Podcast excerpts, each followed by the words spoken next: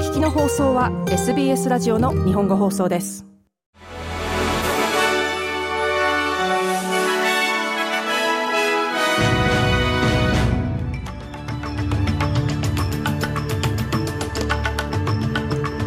9月27日水曜日 SBS 日本語放送ニュースフラッシュをシドニーから大場恵美がお届けします。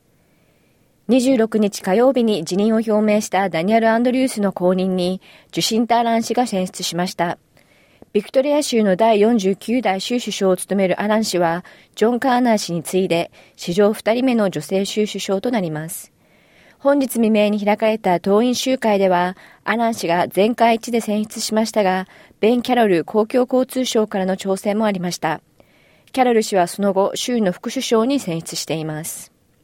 コンサルティング大手プライスウォーターハウスクーパー氏の政府の機密漏洩問題を受け実施された調査で、同社では劣悪な行動が容認される何でもありのビジネスアプローチを展開していたことが明らかになりました。テルストラのボスであるジギー・スウィートコフスキーによる PWC のレビューでは、PWC の最高責任者に過剰な権力が与えられていたこと、また経営組織内に独立性や外部の声が欠如していたことも判明しました。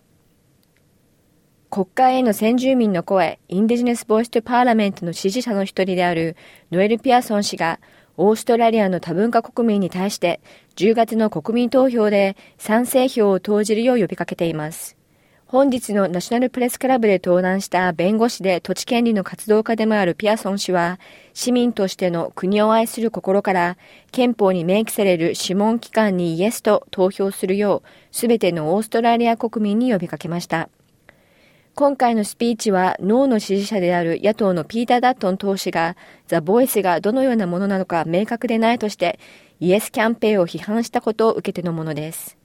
ダットン氏はアルバニージ首相が十分な情報を提供してないことを指摘し、その不可実性が賛成キャンペーンの支持率低下の一因となっていると述べています。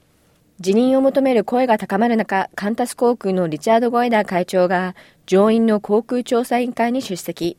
カンタス航空の反競争的な行動や、カタール航空によるオーストラリアへの追加路線を拒否した政府の決定における同社の役割について問い詰められました。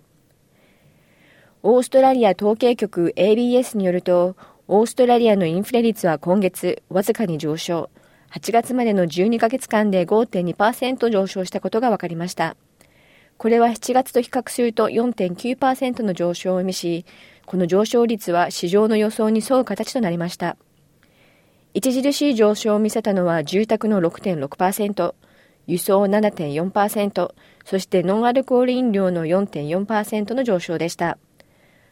この数字は来週3日火曜日に開催される準備銀行の定例理事会における政策金利の決定に影響を与えることが見込まれています。5ヶ月間近く続いたハリウッドの脚本家ストライキ。映画スタジオ側と暫定的な合意に至ってから2日、すべての組合員の賛成が確認されたことを受け承認されました。今年5月に始まったストライキの影響はハリウッドまでに及んでおり、エンターテインメント業界に大打撃をもたらす見通しです。以上9月27日のニュースフラッシュでした。なお、さらに毎日のニュースをお聞きになりたい方は、SBS 日本語放送ポッドキャストをフォローするか、sbs.com.au スラッシュジャパニーズをご覧ください。